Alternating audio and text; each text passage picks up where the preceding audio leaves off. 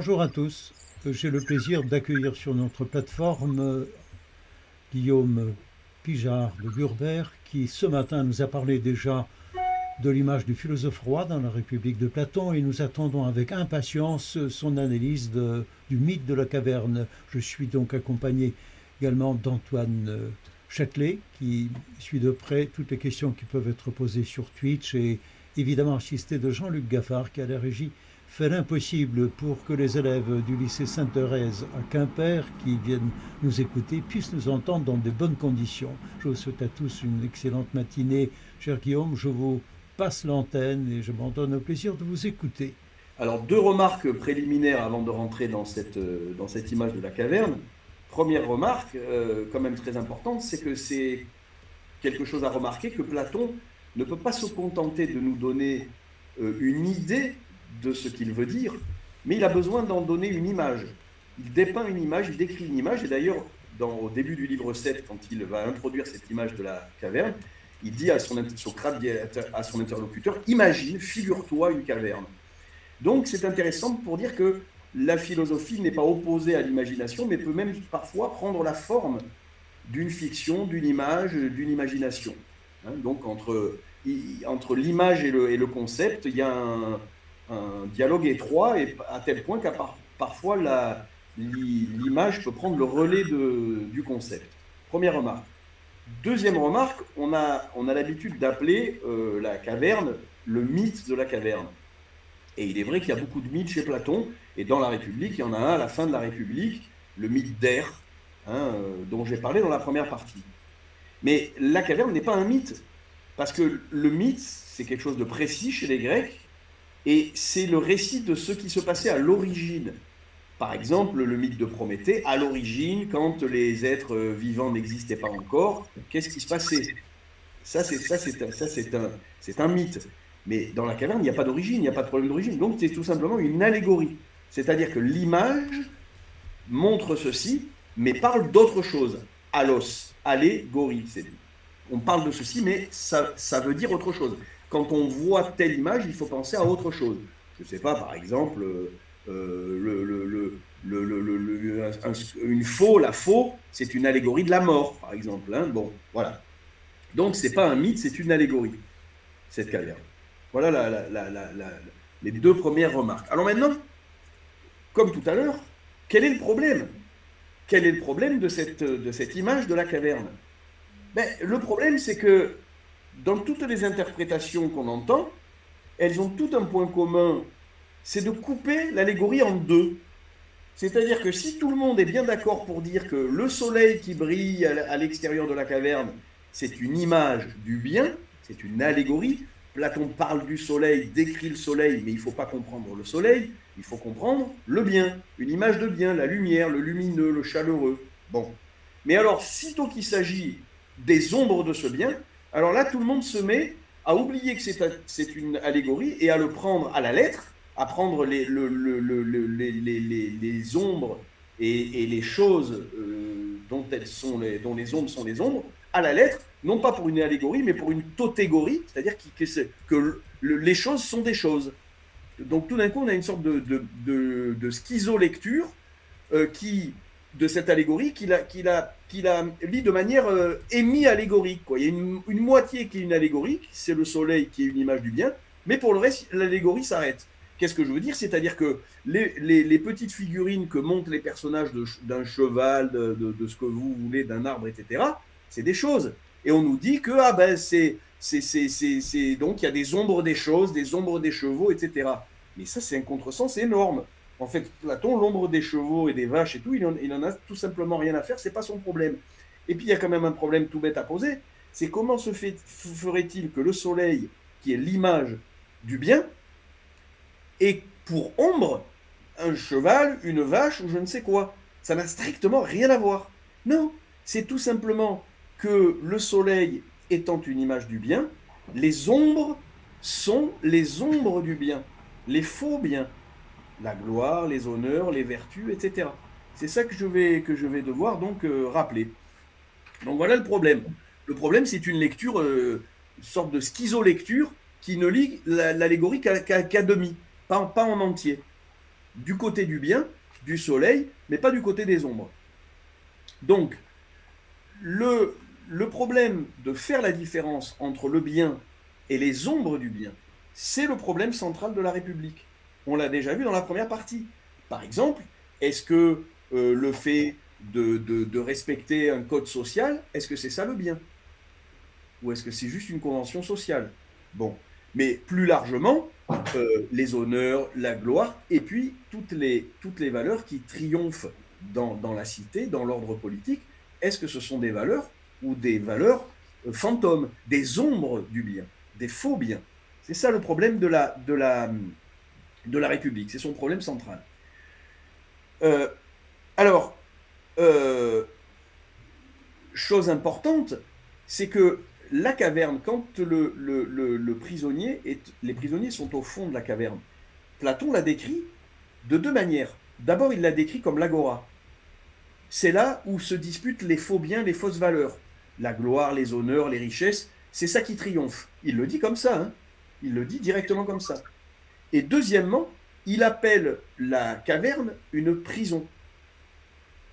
Alors on peut penser à la prison du corps, mais on peut penser, et on ne peut que penser à Socrate en prison. L'allégorie de la caverne, c'est une allégorie du procès de Socrate.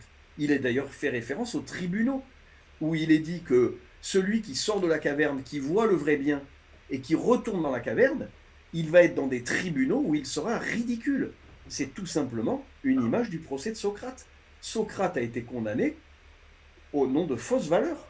Lui, l'homme le plus juste et le plus sage, comment a-t-il pu être condamné sinon au nom de fausses valeurs et d'une inversion des valeurs? Et ça, c'est quand on lit euh, l'allégorie de la caverne, si vous lisez le livre 7, mais je sais pas, vous, pouvez lire 4 pages.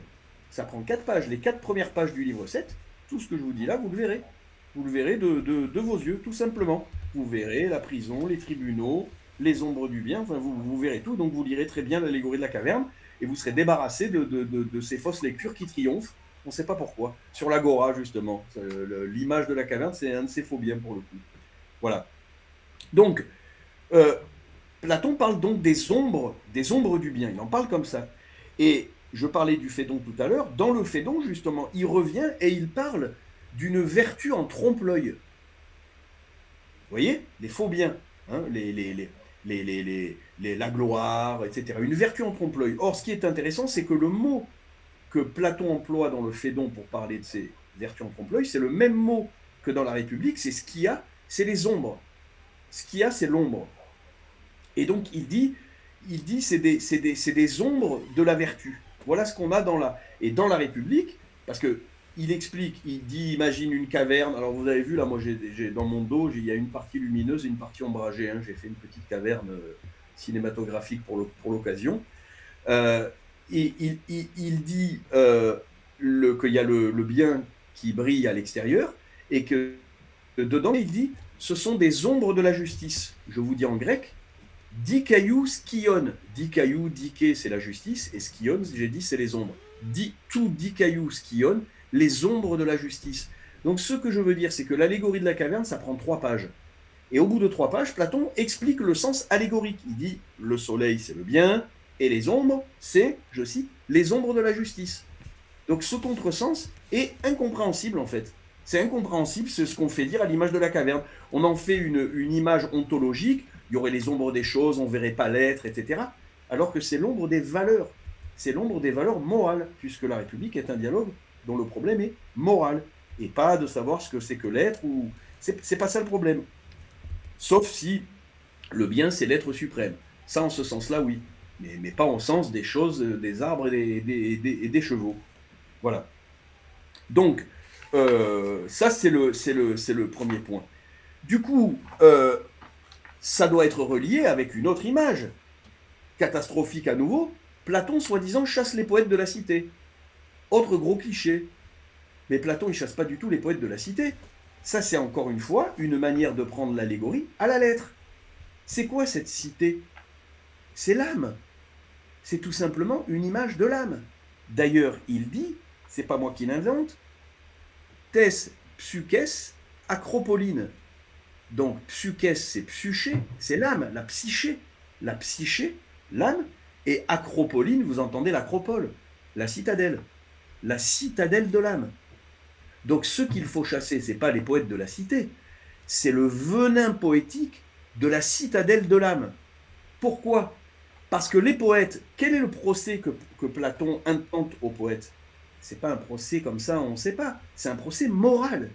Pour Platon, les poètes sont des dangers moraux. Qu'est-ce qu'ils font, dit-il Je cite la République des simulacres de vertu. Voilà ce qu'on trouve chez les poètes. Des simulacres de vertu. Donc pas des ombres des choses, des ombres des, des valeurs, des faux biens. L'apologie euh, du plaisir, du sexe, de la nourriture, de l'ivresse, de la débauche. C'est ça qu'on trouve chez les poètes. C'est pas des, c'est pas des, c'est pas des simulacres des, chevaux ou des, ou, des arbres ou de je ne sais quoi. Je cite les, les passages de Homère que Platon condamne puisqu'il cite, quand il dit qu'il faut chasser les poètes de l'âme, de la citadelle de l'âme, il dit pourquoi. Voilà les passages qu'il cite, je vous lis. Mais quoi? Faire dire à un homme, à l'homme de tout le plus avisé, que la plus belle chose au monde, c'est quand, il cite Homère, aux tables le pain et les viandes abondent, allant puiser le vin au cratère et verser dans les coupes. Encore un autre passage, mourir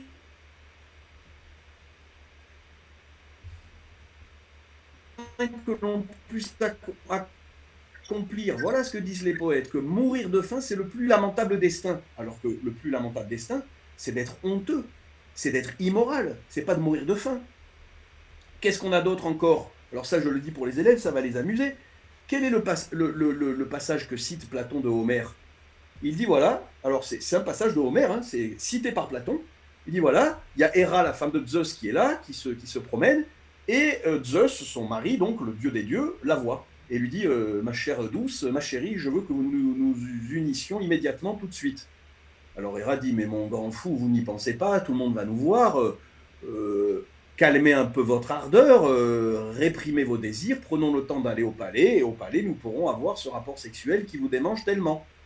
Et Zeus dit Non, non, mais là, vous m'avez pas bien compris, ma chère Héra, ça, ne peut pas, ça ne peut pas attendre. On voit bien là une âme tyrannisée une âme dont la partie philosophe ne gouverne rien du tout. Donc Zeus, les dieux, sont, sont pas du tout des, des, philosophes froids dans leur âme. Et euh, Héra rougit et tout, mais dit mais non, quand même, ça peut pas se faire, les autres dieux vont nous voir. Et Zeus dit à Héra, mais, je, suis le, je suis le roi des nuées. Donc il fait, Zeus fait surgir un épais euh, manteau de nuages qui les cache, et il s'unit sur la terre immédiatement avec Héra. Voilà. Et Platon cite, ils s'étaient unis d'amour à l'insu de leurs parents. C'est ça que cite, euh, c'est ça les passages que Platon condamne chez les poètes. Donc ce sont des passages immoraux au sens platonicien, c'est-à-dire qui, qui excitent la partie désirante et qui vont faire une âme tyrannique, qui vont faire que, que la partie qui est faite pour être gouvernée va prendre le pouvoir et va devenir non pas reine, mais tyran. C'est ça la tyrannie. C'est une âme euh, dont, dont, la partie rationnelle, pensante et philosophe, n'est pas reine, ne gouverne pas, mais assujettie, soumise à la partie qui serait faite, elle, pour obéir. Alors, euh, du coup, qu'est-ce qu'il dit des, poètes, justement? Il, Je cite, ce sont des imitateurs de simulacres de vertu. Donc ce qu'il reproche aux poètes, c'est pas d'imiter les choses, c'est d'imiter les vertus, de faire des fausses vertus, de faire passer le plaisir sexuel pour un bien, euh, la faim et l'appétit pour un bien, etc. Voilà.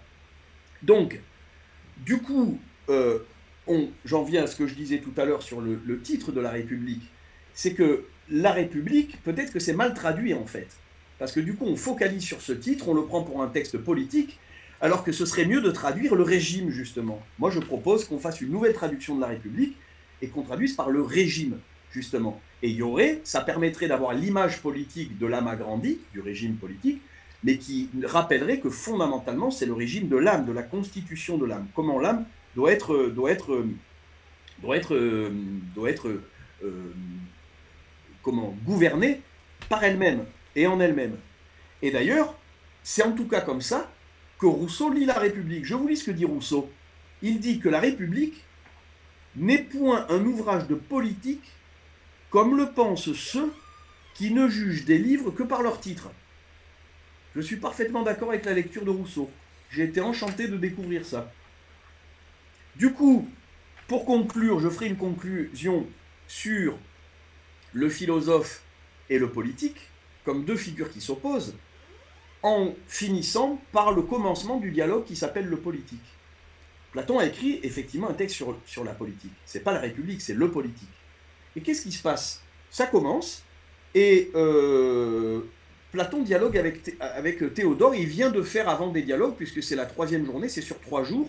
Il y a eu le thé et tête sur la science, le sophiste, et voilà le politique.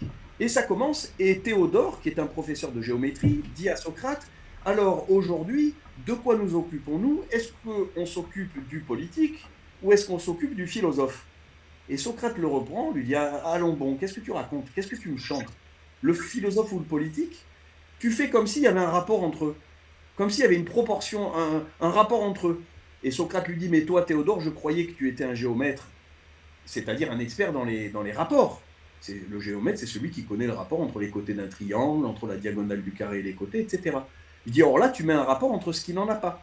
Il y a strictement, dit Socrate, aucun rapport entre le philosophe et le politique. Aucune analogie possible. Et à partir de là, Socrate va dire une deuxième chose. Il va dire, moi j'arrête ce dialogue, je ne suis pas concerné par le politique, c'est pas moi qui vais mener son dialogue. Autant quand il s'agissait du sophisme ou, du, ou du, de la science, oui, et éminemment de la République, c'est Socrate qui mène le dialogue de la République, mais là, pour le politique, j'ai plus rien à dire. Juste un dernier mot. Tu vas continuer avec Socrate le jeune, mais Socrate le jeune, c'est pas moi. Hein. C'est pas Socrate quand, il était jeune. C'est quelqu'un qui a mon nom, mais le, rapport s'arrête là. Et à partir de là, tout le dialogue du politique va se dérouler. Socrate y assiste en restant mu et Socrate ne dira plus rien de tout le dialogue alors, alors qu'il est là, mais il est muet. Et dernière remarque, le l'autre dialogue exclusivement consacré à la politique de Platon, c'est les lois. Et dans les lois, Socrate est tout simplement absent. Donc la question que je pose, c'est est-ce que c'est un hasard? Voilà. Je vous remercie. Merci à toi, Guillaume. Très bien, nous avons un petit quart d'heure pour euh, échanger euh, nos analyses, nos questions et nos remarques. Est-ce que euh, Antoine a trouvé des choses sur Twitch, s'il vous plaît, ou est-ce que nous passons aux questions déjà des élèves de Quimper Pas de remarques sur Twitch. J'aurais une question. Est-ce que, peut-être l'analogie est un peu hasardeuse, mais est-ce que le silence de, est-ce que le silence de Socrate n'est pas de même type que le silence de l'analyste? Que le silence, j'ai pas entendu, que le, que le silence, de... silence de Socrate n'est pas par analogie de même nature que le silence de l'analyste avec son patient. Est-ce qu'on ne peut pas faire cette analogie-là euh, et de laisser le patient accoucher de lui-même, de ses propres symptômes et de la vérité de son désir? Alors là, pour le coup, je, je trouve c'est intéressant, mais là, pour le coup, si on essaye d'être platonicien, je trouve que l'analogie ne marche pas pour le coup, parce que la question de, l'accouchement est quand même centrale chez Platon, et que justement, euh, le grand dialogue de la maïotique, c'est-à-dire de l'art d'accoucher les esprits, c'est le tête et le tête est mené euh, de main de maître par Socrate, et il n'est pas du tout muet et il conduit le dialogue et il va faire accoucher tes têtes de trois rejetons qui seront d'ailleurs trois, trois avortons non viables. J'en profite puisque la question est posée et nous amène à la maïotique. Autre cliché platonicien, ça me fera plaisir de, faire une, autre mise au point tant que j'y suis. La maïotique, on la trouve dans deux dialogues chez Platon. On la trouve dans le Ménon et dans le Thétète. Dans le Ménon, effectivement, ça sert de montrer que l'âme a en elle-même des vérités éternelle qu'elle a, depuis, l'origine et qu'elle a oublié en s'incarnant dans un corps. Et c'est comme ça que l'esclave de Ménon va pouvoir trouver le sommet de la, géométrie de l'époque de Platon, c'est-à-dire l'irrationnel, euh, ce qui ne peut pas s'écrire sous forme de ratio, euh, racine de 2, la diagonale du carré. Et ça, c'est un esclave. Donc, Platon, égalité homme-femme, on l'a vu dans la République, égalité philosophique des esclaves. qui, dans Athènes, ne sont pas des citoyens. Les esclaves, c'est des choses à Athènes. Mais Platon en fait le personnage central d'un dialogue philosophique dont l'âme est porteuse des vérités éternelles au même titre que n'importe qui. Et il vaut mieux d'ailleurs dialoguer avec un esclave qu'avec Ménon, parce que Ménon, c'est l'élève des, sophistes, il ne fait que répéter par cœur, il utilise sa mémoire, il n'utilise pas sa pensée. C'est quand même magnifique. Donc, la première fonction de la maïotique, c'est effectivement de faire accoucher une âme des vérités qu'elle porte en elle. Mais l'autre fonction primordiale qu'on oublie à chaque fois dans la maïotique, et qui est sa, sa, fonction majeure en fait chez Platon, qui occupe tout le tête, pas le ménon, c'est une fonction abortive. C'est-à-dire, il ne s'agit pas d'accoucher d'une belle idée euh, magnifique et vraie comme la, racine de 2, la diagonale du carré dans le, dans le, dans le ménon, mais de débarrasser l'âme de toutes les fausses idées qu'elle a dans la tête et qui lui, et qui lui font croire qu'elle sait alors qu'elle ne sait rien du tout. Et Tête va proposer trois définitions de la science. Platon le fait accoucher de ces trois définitions, qui sont trois avortons, trois, et, même Platon, Socrate les appelle des vents, comme le vent qui souffle, hein, des paix si vous voulez. C'est comme s'il avait de, de une aérophagie mentale, il avait du vent dans la tête, et Socrate, par la maïotique, par les questions, etc., l'a fait accoucher de ses vents, l'a débarrassé du vide qu'il avait dans la tête. Et à la fin, il n'a pas la vérité. À la fin du tête on ne sait pas ce que c'est que la science. À la fin du tête il n'y a pas, bah tiens, voilà, ça y est, maintenant on sait, la science, c'est ça. On ne sait pas, on n'a pas de définition. Mais au moins, on sait ce que ce n'est pas, et on sait surtout qu'on ne le sait pas. On s'est débarrassé des trois opinions qu'on avait qui étaient que du vent. Et donc, la, dimension majeure de la maïotique, c'est une, fonction avortive qui nous fait avorter des, des pseudo-idées qui nous colonisent la tête. Question Twitch. Euh, est-ce que la vertu est une opinion droite ou une science? La vertu? Oui. Est-ce que la vertu est une opinion droite ou une science?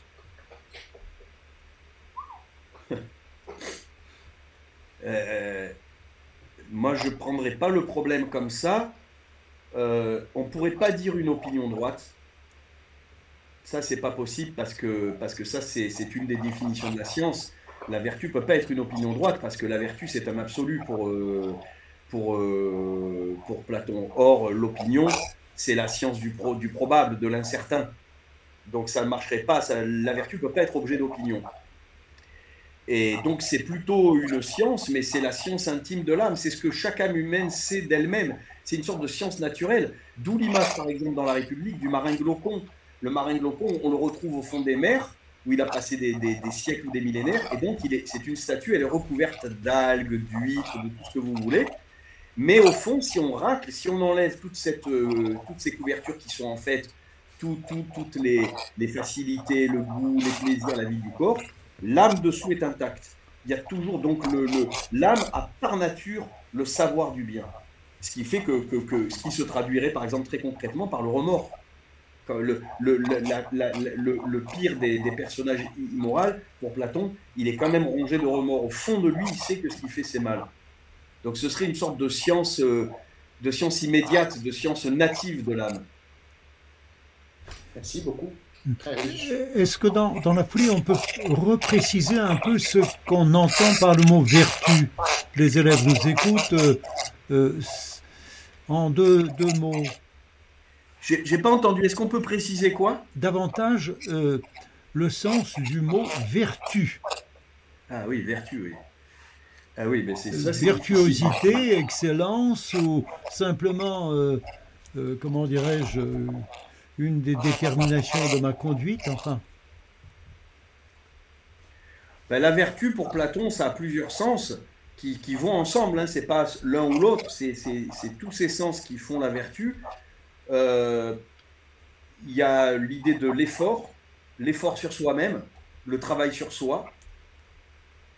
Euh, il y a l'idée de la, du coup, d'une purification, de se, de se purifier, d'un effort vers la pureté, se, se, purifier justement des instincts, des pulsions, de, toute cette vie euh, qui nous rapproche finalement de la vie animale. Euh, du coup, ça prend le sens d'une excellence. La vie vertueuse, c'est la vie excellente. Et finalement, au fond, la vertu, moi je trouve que la meilleure définition chez Platon qu'on pourrait en donner, euh, ce serait de dire la vertu, c'est l'œuvre, au sens du produit, ce que produit l'œuvre de l'âme philosophe. C'est ce qu'il revient à une âme philosophe de produire au cours d'une vie. C'est le produit d'une vie. Mais c'est le propre d'une vie d'ailleurs, parce que la vertu n'existe que dans une vie empêtrée dans un corps. Hein. Est-ce qu'après la mort, on peut parler de vertu? Ce serait autre chose en fait, c'est une sorte de, de bien-être absolu. Mais dans la vie telle que nous, nous la connaissons, la vertu est ce travail sur soi, cet effort contre soi. Et au fond, cet effort pour Platon, c'est la philosophie en fait. Et ça, c'est exactement ce qu'il dit dans, la, dans, le Phédon. La définition de la vertu dans le Phédon, c'est le travail philosophique de soi sur soi. C'est cette, cette euh, façon de, de, travailler sur soi en fait. Et c'est la philosophie en fait. Et on peut aller jusqu'à la virtuosité euh, telle qu'on l'entend en musique, en art, etc. Vertu et virtuosité euh, iraient-elles ensemble? Je ne sais pas si ça a ce sens-là chez Platon. Hmm. Ça, c'est le, c'est le latin qui vient mettre ça comme notion. D'accord. Euh, une, petite question. Et, cette, euh, et cet effort, est-ce qu'il est, est-ce qu'on peut le retrouver dans le mythe de la caverne, enfin, l'allégorie de la caverne pardon, euh, aussi dans l'idée qu'il y a, on, se fait violence et on tord son cou. Euh, il y a tout, il y a tout un, tout un vocabulaire de violence quand même. On se torture. Il y a l'idée de torsion euh, et que le soleil fait mal aux yeux et, et qu'au début on a du mal à ouvrir les yeux. Enfin, je veux dire, il y a, tout un travail et un effort qui a à voir avec la torture quand même. Alors je suis tout à fait d'accord pour noter la violence parce que ça, c'est vraiment quelque chose de. D'ailleurs, je disais aux élèves de lire les quatre pages, ils le verraient d'eux-mêmes. Hein. On ne peut pas le rater. D'ailleurs, avec, quand on est ignorant et innocent, et on a tous été, hein, on a tous été en terminale aussi, on a un atout énorme pour lire. C'est qu'on n'a pas tous ces préjugés, on ne connaît pas, on n'a pas encore eu tout, ce, récit qui, qui fait écran. Et donc, on va voir ce Platon, on va le voir en fait. Ça fait gagner du temps de lire tout seul en fait. Mais donc, il y a effectivement une grosse violence. Par contre, Platon dit que le, au milieu, il y a des prisonniers, et puis il y en a un, il dit on le tire de force. C'est pas lui qui décide de lui-même de se faire violence et de sortir, c'est qu'on le tire de force. Et ça, c'est très important. Alors ça, c'est autre chose, mais c'est une idée, moi, à laquelle je tiens. Donc, donc là, euh, ça ne vient pas de lui. Et ça, c'est une idée que moi, je vais vous dire comment je me l'explique ça et qui me parle. Enfin, moi, c'est une idée à laquelle je tiens et qui me permet de comprendre des choses. Pour moi, en tout cas, c'est que il y a y a un enjeu pour Platon, c'est qu'il ne faut pas que ce bien, il soit subjectif. Le bien, il est en soi, il est indépendamment de nous. Ce n'est pas quelque chose que les hommes ont décidé par contrat ou par convention ou quoi. Il y a vraiment un être en soi du bien. Et du coup, comment le garantir? Eh bien, en faisant justement qu'il exerce une violence sur nous. C'est pour ça que le soleil nous éblouit le soleil du bien nous éblouit. Le, prisonnier ici, il titule sous la violence du bien. Et ça, ça garantit son, son, existence absolue, son être en soi. C'est pas c'est pas réductible à une convention subjective. C'est vraiment la violence de l'idée en soi, qui l'être de l'idée en soi, qui, nous, nous, qui, nous, qui nous fait violence. Merci. Est-ce que on peut mettre ça en rapport avec en, un sens l'éducation philosophique, quelque part? Cette espèce de, violence qui accompagne la sortie de la caverne, enfin, est-ce que, est que ça peut rimer avec euh, le, sens euh, étymologique du mot éducation? Le sens étymologique de Du mot éducation.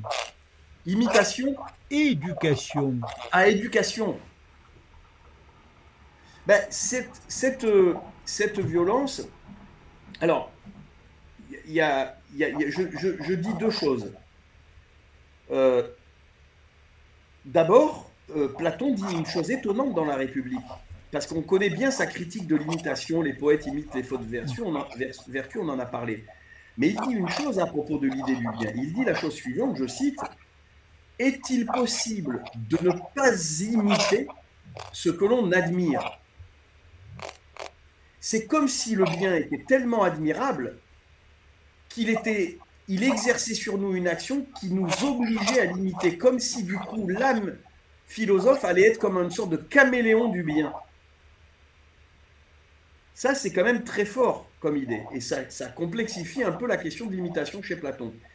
Deuxième chose que je veux dire, dans le Phédon, il y a une chose très importante, et d'ailleurs il y a des gros, contresens de, traduction. Je suis heureux d'avoir l'occasion de, faire cette mise au point, ça en fera tout un petit nombre, c'est très bien. Dans le Phédon, il y a le fameux moment, l'épisode de la lyre, l'instrument de musique. Il voit une lyre, et il dit, ben, quand tu vois une lyre, ça te rappelle le, le, le, ton amant à qui, elle, à qui elle appartient. Tu vois la lyre, mais tu, tes yeux pas fixés sur la lyre, tout de suite, ça te fait penser à celui à qui elle appartient et qui n'est pas là. Donc, tu vois une chose présente, mais ça te fait penser à une chose absente, à quelqu'un qui est absent. Et pourquoi il y a cet exemple? C'est pour expliquer la réminiscence. Et donc la réminiscence est expliquée sur le modèle d'une passion. C'est pas que je décide de me souvenir, c'est que ça me revient, ça me revient involontairement. Là, pour le coup, la mémoire involontaire chez Proust, elle est très fidèlement platonicienne. Du coup, c'est une passion, la réminiscence. C'est la passion de l'idée perdue qui me revient, malgré moi, à travers la sensation. Donc la sensation ne s'oppose pas à l'intellection. Elle est en fait l'occasion de réveiller la pensée.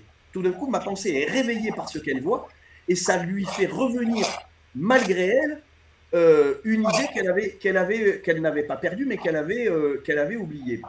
Or, ce passage de la lyre, il est précisé par un, il est précédé des lignes avant par l'interlocuteur de Socrate qui dit mais moi je comprends pas bien ce que tu me racontes. Euh, comment cette réminiscence, ça peut être une passion? Et c'est là où il y a des erreurs de traduction. Il y a des traductions, par exemple en, GF, ils traduisent par action, cette action.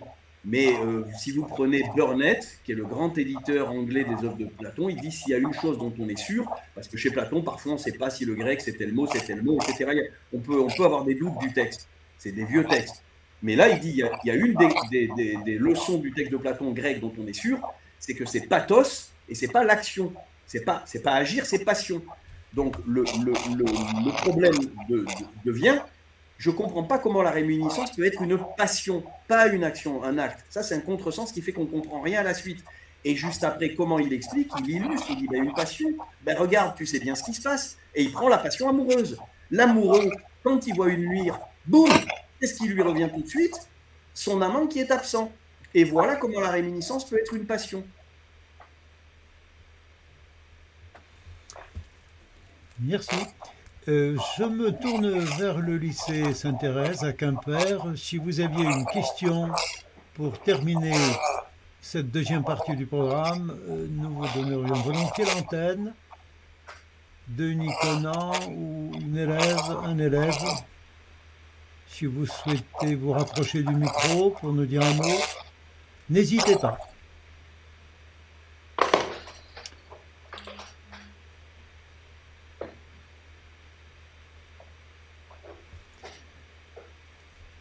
Apparemment, il n'y a pas de questions à Quimper? Si. Patientons un instant, s'il vous plaît. Euh, il y a des discussions dans la salle.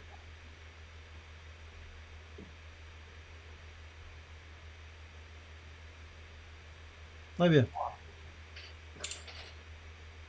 J'ai une question pour ma part, si Quimper euh, prend un peu de temps. Très bien. il y a même deux questions euh, très pertinentes, vraiment, et très difficiles euh, pour y répondre. Alors, première question, les lois et l'éducation peuvent-elles nous rendre philosophes? Première question. Oui. Vous m'entendez ou pas? Pardon. Euh, on reviendra, Antoine, aux questions. On donne la parole à l'élève, à Quimper. Euh, est-ce que selon vous, Platon, c'est plutôt un être rationnel ou passionnel?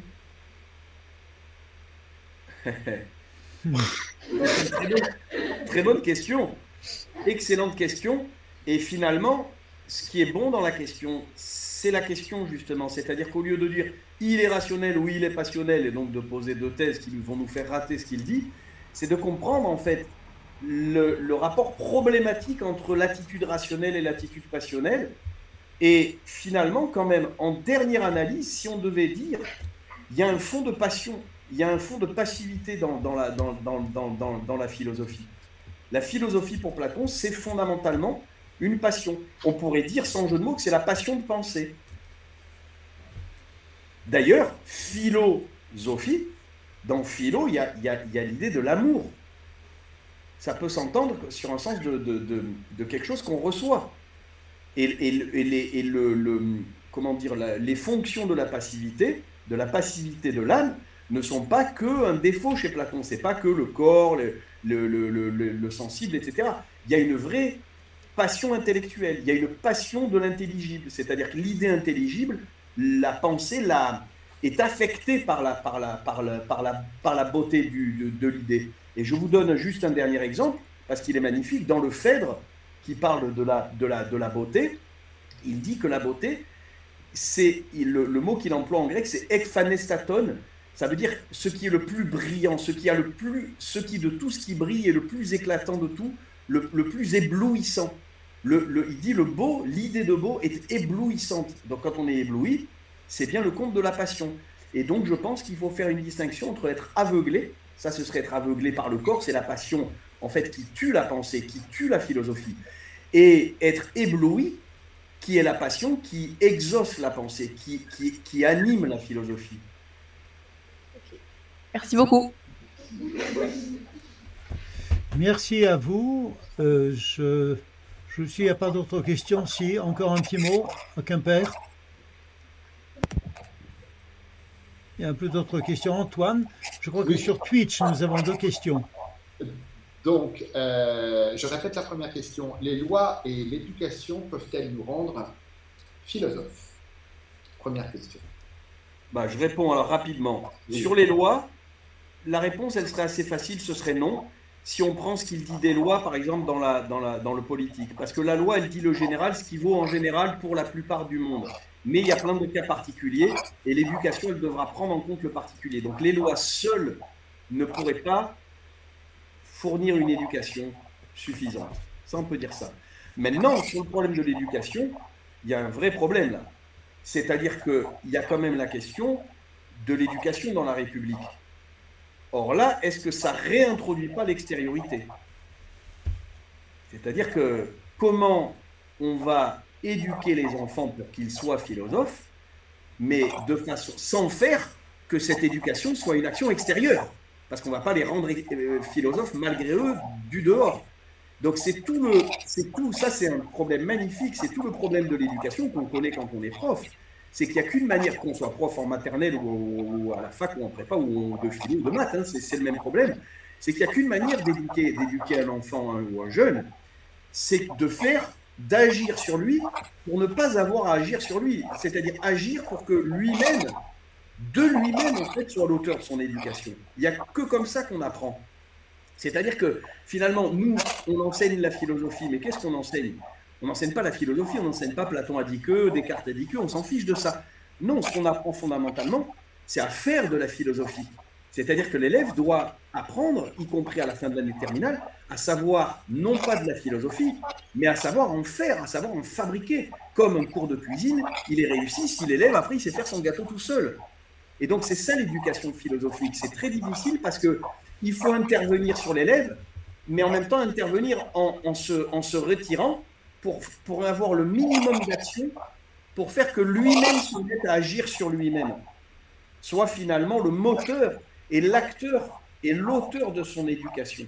Il en fait, l'éducation, c'est orienter l'élève vers l'auto-éducation.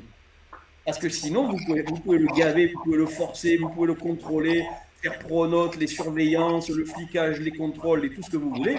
Ça, ça n'a jamais marché. Ça crée le contraire. Ça crée exactement le contraire. Ça crée de l'esquive ou du refus. Merci pour cette euh, réponse. Euh, dernière question, peut-on faire un lien entre le souci, le commandement et la délibération de l'âme avec les techniques de soi chères à Foucault, Michel Foucault? Je répète la question, peut-on faire un lien entre le souci, le commandement et la délibération de l'âme avec, entre guillemets, les techniques de soi de Michel Foucault je sais pas trop. déjà, le mot de technique, j'ai quand même bien montré que pour Platon, technique, c'était justement l'action sur un autre, c'est pas l'action sur soi. Donc là, déjà, ce serait presque un contresens. Et euh,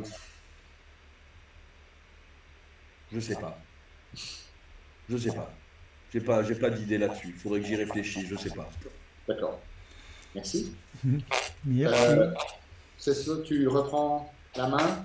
S'il n'y a pas d'autres questions sur Twitch, euh, question de Tracy Christophe ou d'autres. Euh, à Quimper, y a-t-il encore une petite interrogation? Il ne nous reste qu'à remercier Guillaume euh, Pijard de Durber pour cette magnifique matinée philosophique. Je tiens euh, à lui dire tout particulièrement ma reconnaissance d'avoir accepté ce défi malgré quelques difficultés techniques parce que c'est bien de lire Platon aussi comme ça, euh, que l'on soit en terminale, que l'on soit du côté euh, des étudiants ou professeurs, je crois qu'il ne nous reste qu'une seule tâche, c'est de lire les textes et de faire par nous-mêmes un peu ce que font de très bons cuisiniers ou de très bons pâtissiers quand ils réussissent à transformer la matière à laquelle euh, ils consacrent leur temps. Je voulais remercier beaucoup euh, aussi Antoine euh, Châtelet, Jean-Luc Gaffard, de m'avoir aidé à préparer ce programme, à le mettre en œuvre. Nous aurons euh, un compte-rendu vidéo et un compte-rendu podcast d'ici quelques jours, ou en tout cas peut-être dans le courant de la semaine prochaine. Si vous souhaitez poursuivre avec nous cette expérience pédagogique en ligne, n'hésitez pas à vous manifester. Nous serons ravis de vous accueillir. Merci à tous, très bonne journée. Cher Guillaume, encore une fois un grand merci. Antoine, un petit mot de conclusion peut-être Grand merci Guillaume, vraiment. Tout plein. Merci à vous. Très riche. Merci à Denis Conan et à toute l'équipe, la direction, l'équipe et aux élèves de Sainte-Thérèse. Merci de votre participation. À la semaine prochaine.